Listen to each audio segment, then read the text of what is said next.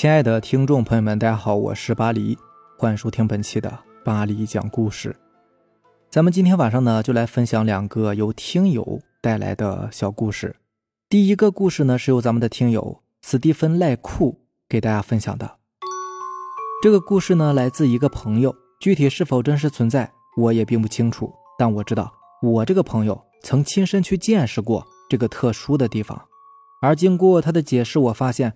这个诡异的故事中，虽然有真实的成分存在，但也确实被莫名的夸大了不少。不过还是很值得一听的，毕竟这个故事并非和人类有关。记得这是我朋友小齐在公司上班时候遇到的事情。他似乎是我们同学中结婚最早的，我们很多人都羡慕他。有情人能终成眷属吗？但每次提到这个问题的时候，在他的脸上都会挂满愁容。对此，我们也是非常的疑惑，并且在他结婚后的这段时间，我们几乎从未看到他们夫妻同框出现过。具体的原因他也不愿意说，但听他话里隐含的意思，我们也大致能琢磨出个大概。他媳妇虽然是嫁给了他，但芳心未泯，还仍然在外面沾花惹草。不过这也是他自身造成的。为什么？因为他的工作实在是太特殊了呀！信息公司的技术员。加班是很正常的事情，有的时候呢，赶上系统修复，就得在公司熬通宵，很晚才能回家，这也是直接导致他们夫妻不和的原因之一。除此之外，年轻女人嘛，总是需要人来呵护的。既然老公没有时间，那自然是有别人愿意来干这个事儿啊。而在我们今天见面的时候呢，她仍然是满脸的愁容，在饭店坐下的瞬间，就立刻干了两杯白酒，热辣的感觉在她嘴里不停的徘徊。即便是呛出了眼泪，却仍然是闭口不语。几番询问之后，我们这才知道，原来呀，他们夫妻两个准备离婚了。这的确让我们感到非常的诧异，毕竟他们将要创造奇迹，成为我们这些同学中最早结婚且最早离婚的一对。不过，在我们询问原因的时候，他的回答却让我们感到非常的惊讶。他老婆有外遇了，但我感觉事情并没有这么简单。记得那是在两个月前，小齐在一次偶然的机会中，发现自己的妻子竟然在和别的男人在外面搂搂抱抱。起初呢，他还没有怎么在意，可是到了后来，才慢慢的意识到，这必然是出轨了呀。不得不说，他这个程序员呢，虽然是在代码上转的特别快，但是在人情世故上却总是慢半拍。不过值得一提的是，程序员捉奸用的招数，还真的是让我们这些普通人大跌眼镜。你以为会是什么跟踪？太落伍了。对于小七来说，在对方的随身物品上安装一个微型摄像头，这才符合他的身份嘛。当然，在安装摄像头之前呢，他也曾悄悄地跟随自己的妻子来到了市里一个比较偏僻的宾馆，但想要跟进去的时候却被人拦了下来。没办法，无奈之下，他也只能是想出这种办法来捕捉他们发生在房间内的画面。不过这段时间公司内的程序呢赶上维护，小七根本就没有时间去买摄像头，所以啊，他的这个事情就慢慢的搁置了。直到两个星期后，他这才成功的设置好了一切，只等妻子和那个贱男人进了宾馆，随后所有的一切都将成为指证妻子出轨的证据。听到这里，我们几个人轮流在小七的脑袋上拍了一下，并异口同声的说：“证据？你以为这是在法庭上吗？这可是婚姻呢！”哪有你想的那么简单呢？对此，小齐也只是无奈的笑了笑，随后则继续说了起来。当时我自己也不知道是怎么想的，居然再次悄悄的跟到了宾馆外，并找了一个咖啡厅坐了下来。随后，我打开了手机，并开始观看微型摄像头的实时画面。起初，我只认为我会看到两个贱人在房间里干破事儿，可是你们知道发生了什么吗？我们几个是完全没有想到。这个家伙居然会在这个关键点子上卖关子，所以为了泄愤，我们再一次在他脑袋上轮流拍了一下。快说！啊！当时我也不知道自己是不是眼花了，还是说微型摄像头出现了什么故障。总之，在画面中居然出现的只有我妻子一个人。听了小齐的话，我们都懵了。一个人在宾馆开房还出轨，这怎么可能呢？完全是天方夜谭呐！小齐，你别废话了，赶紧接着说吧。之后究竟又发生了什么诡异的事情？看吧，你们也觉得诡异对不对？我告诉你，虽然当时画面中只有我妻子一个人，但值得一提的是，我在摄像画面中捕捉到了一些声音。这个声音我现在还留在手机里，你们可以听一下。说话间，小七则已经把手机打开，并把那段诡异的录音放给我们听。而在我们看来呢，与其说这是一段声音，还不如说它是一段超声波更为贴切。毕竟这段录音里，除了诡异的滋啦的声音之外，就再也没有其他的声音了。小齐，这里面究竟是什么东西啊？听了我们的询问，对方则开始低声解释：“我刚开始也不清楚，可后来我找了一个专门学录音的朋友解析了一下。你们知道他说什么吗？他说这段声音恐怕不是来自于咱们这个次元的，应该是来自一个特别高等的生物，因为这种诡异的声波绝对不是人能发出的。起初，小齐也认为自己朋友说的这个话呢，有点匪夷所思。”不是人类能发出的，还是所谓的高等生物？那会是什么呢？世界上的先进物种？那要真是这样，小齐就肯定会把这个问题给弄清楚，说不定啊，到时候还能为科技做出一番贡献。想到这里，小齐的脑海思维则从简单的捉奸升华到了更复杂的层面。所以，为了确保自己接下来的画面不受到任何的干扰，小七则托人弄了一个更加精密的摄像头，并将它安装好。随后。小七则再度回到那个咖啡馆坐着，等待妻子在房间内发生的一切。刚开始其实并没有什么诡异的地方，可是到了后来，小齐却透过摄像头赫然看到在房间内出现了异样的画面。起初，先是摄像头出现电流影响的画面，随后在摄像画面逐渐恢复稳定的瞬间，小七则赫然看到在妻子的面前居然站着一个浑身漆黑的男人，并且。这个男人就好像是诡异的虚影一样，在随着时间的流动而不断的闪烁着。可眼前所发生的这些，似乎妻子都未曾看到。非但如此，这个浑身漆黑的男人还用那双鲜红如血的眼睛瞪了一眼藏在皮包上的微型摄像头。小齐能够百分之百的确定，这个摄像头即便是肉眼都很难发现，可是对方却能察觉。而紧随其后出现的，则是对方缓缓张开自己的大嘴，并将那粘在黑色嘴唇上的肉缓缓的撕开，暗红色的血液顷刻之间便从他的嘴里冒了出来。看到这里，小齐才迟迟的发现，那个浑身漆黑的家伙根本就不可能是人，而他的嘴呢，不知道是因为什么原因，居然被缝在了一起。就在他将嘴分离撕开之后，血液顺着他的嘴角流至下巴的位置。并最终滴落在小齐妻子的脑袋上，就好像是沐浴一样，顷刻之间便将妻子的全身都染成了诡异的暗红色。可即便是如此，妻子却仍然是无动于衷，还是原来的那副沉醉的模样。不知道是什么缘故，似乎现在的妻子也发现了摄像头的存在，以至于他竟然也扭过头来望向皮包的方向。而这个画面则彻底让小齐呆滞了。因为此时的妻子已经不再是原来的模样，本应该是洁白的皮肤，竟然被一层诡异的青黑色所覆盖。一双白皙的手现在已经被妖异的暗绿色填充，指甲在灯光的映照下反射出诡异的寒芒。一头乌黑的秀发此时竟然被血红的颜色覆盖，特别是那双眼睛，现在居然变成了深邃的黑洞，看得小琪心里直发毛。紧跟着，视频中的这两个人。却突然消失的无影无踪，就好像之前的他们从未出现过似的。接下来，一个让小齐终生难忘的画面则出现了：能看到面前的这两个人的容貌，居然如同鬼魅般的在摄像头极近的距离出现，并分别用那双妖异的眼眸紧盯着摄像头。随后，他们则说出了一句小齐终于能够听懂的话：“看够了没有？你要不要也进来呀？”在产生了这个事情后，对于妻子提出的离婚，小齐是立刻同意，没有任何的犹豫。而他之后也曾把那段诡异的录像拿给朋友进行分析，得出的结论是，当时在画面中出现了特别强烈的电磁波影响，所以之后所出现的画面究竟是有人故意侵入，还是真实录入的，就不得而知了。这个故事非常有意思啊。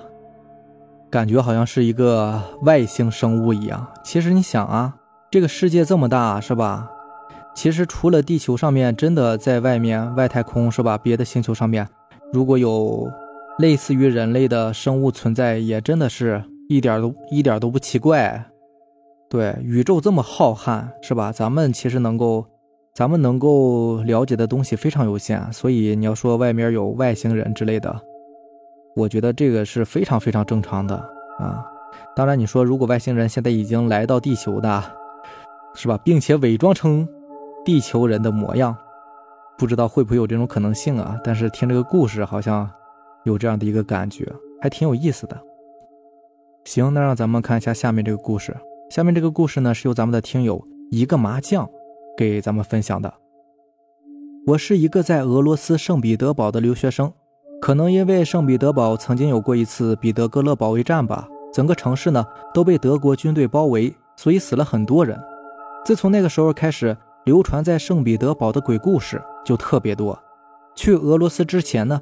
完全不知道这些事情，直到身边的同学陆续经历了灵异事件之后，我才开始觉得彼得堡好像一座鬼城。但我从来没有想到自己也会经历这些事情。刚去彼得堡的时候呢，读了一年的俄语预科，当时班上有一个女生，就说啊，她前几天搬家了，因为他们租的房子里住了三个女生，其中有个室友手贱，将厨房墙上的东正教符咒撕掉了。在这里需要解释一下，俄罗斯人呢有个习惯，在家里的一些地方呢贴上一种银色的贴纸，贴纸上面印有东正教的十字架。而就在符纸被撕掉的当晚，我们班这个女生呢就做了一个梦，梦见她藏在厨房的桌子下面，看见两个苏联大兵在厨房里讲悄悄话，然后苏联大兵发现了她，一下子就朝她扑了过来，她也瞬间被吓醒了。结果第二天早上，他将这个梦啊告诉另外两个室友，另外两个室友呢也和他做了同样的梦。就这样，三个女生决定把这个房子给退掉。当时这个故事呢，我也只是当一个乐子。结果到了我读大二的下学期的时候，我自己也遇到了匪夷所思的事情。我当时有一个同班同学是个女生，比我大两岁。由于我们都是学艺术的，大二的课程也不忙。所以每周我们至少要去这个女生家里聚会三次，一起吃饭喝酒。当时她家有一个空房间，那个房间呢就被她当做是库房，因为她学的是古画修复专业，需要一个房间放画和一些工具。那个时候呢，正好我和室友闹矛盾，于是我就问这个女同学，是否愿意和房东商量一下，把那个空房间租给我，而且这样房租摊下来也便宜。于是她就同意了。搬过去之后呢，总觉得这个房子很阴森，门厅处还有一个很大的穿衣镜。这个女生就和我说，这个房子里经常会有一些奇怪的声音。当时我也没有多想，因为我从来没有遇见过什么灵异事件嘛。后来这个女生在她房间打扫卫生的时候，居然莫名其妙的被柜子上放着的木质画箱掉下来砸到了脚，软组织受伤。更惨的是，伤还没好呢，她就被我们的俄语老师开除了。他回国的前一天呢，就把这个房子交给我管，还告诉我说，等他一走，这个家里的东西就会找上我。他走的第二天，刚好有两个朋友没有地方住，我就让这两个朋友呢来住我家，刚好还可以摊一下房租嘛。而且三个男的在家里边阳气也重，他们两个也是欣然同意，并且还又带来一个人，就这样变成了两个房间，分别是两个男的睡在一起。然而，也就是从这个时候起，灵异事件就开始发生了，一共发生了四次。第一次呢是这样的：有一天呢，我回家，他们三个人说想吃火锅，他们就去超市买煮火锅用的材料。由于第二天房东要来收房租了，于是我就一个人在家里打扫卫生。当我在门厅拖地的时候，有人敲了两下我的家门，我直接就把门打开了，因为当时就在门厅拖地嘛，所以距离门很近，几乎是两秒钟。就打开了门，可是外面一片漆黑，楼道上没有人，也没有听到任何跑动的声音。对了，这里说一下，这栋楼是二战前就存在的，典型的圣彼得堡那种土黄色的老楼，可能已经有近百年的历史了吧。这片区域呢，也是老城区，在一个小岛上。当时我感觉可能是遇到了鬼敲门，就立马把门关上了，把家里灯全部打开，给室友打电话。问是不是他们恶作剧？结果他们确实还在超市买菜呢。虽然有点心虚，但是毕竟没有那么严重嘛，所以第一时间也没有想着要搬走。结果很快就迎来了第二次灵异事件。和我睡同一床的那个室友，他女朋友有时候也会来我们家住，因为我们四个人并不是每个人都天天在家的。记得那天我自己在房间里躺着，另一个房间是我室友的女朋友在那儿追剧，那个房间的两个室友和我房间的那个室友出去喝酒了。就这样，我和他女朋友在家，然后就在我迷迷糊糊快要睡着的时候，看见和我一个房间的室友打开了房间的门，他是一团黑影，看不见脸。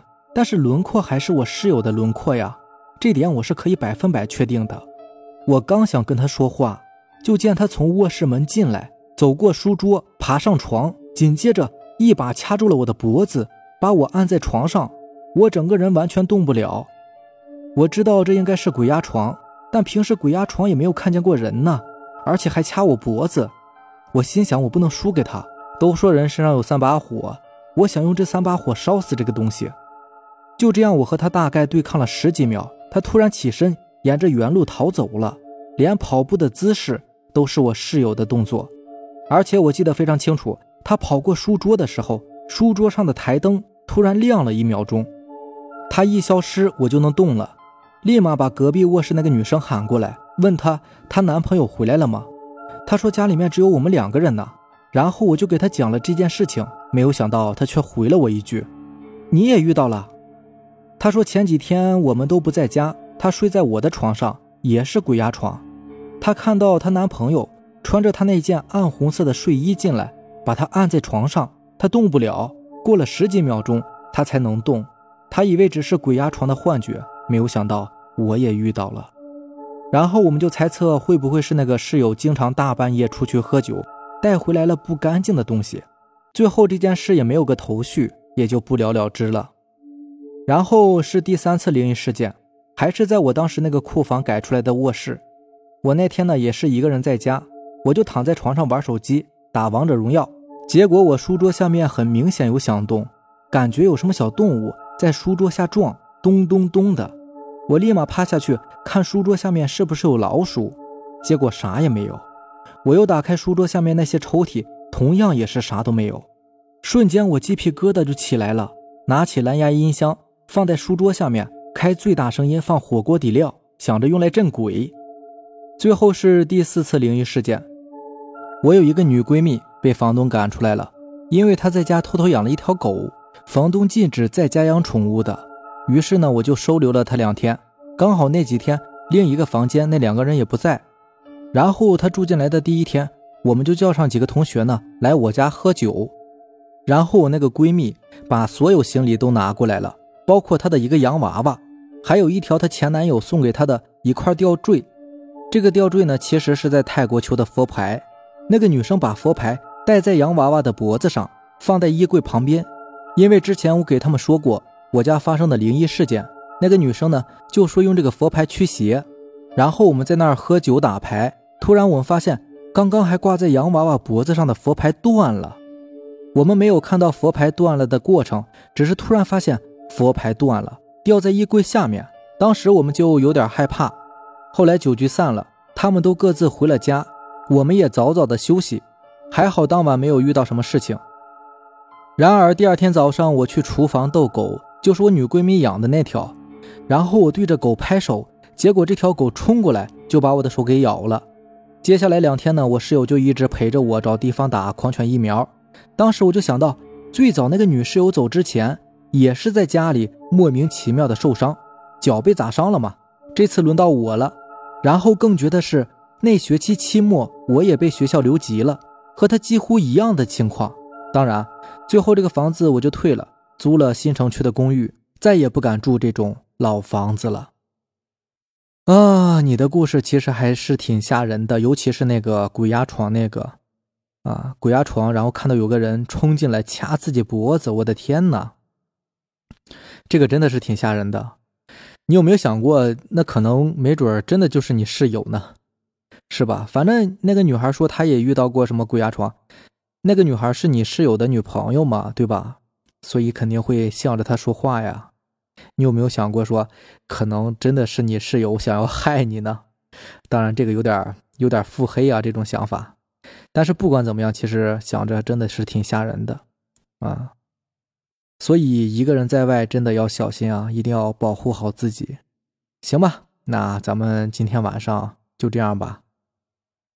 感谢两位听友给咱们投稿的故事啊。节目的最后呢，还是再来说一下啊，咱们建了一个听友群啊，一个微信群。如果感兴趣的话呢，大家可以加进来，可以聊聊天什么的啊，还是挺好的。对，嗯，加进来就是大家可以加我的微信啊，四五七五幺七五二九，对，四五七五幺七五二九。然后加上我的微信跟我说进群，然后我就可以把你拉进来了。行，那咱们今天晚上就这样吧，咱们明天见，拜拜，晚安。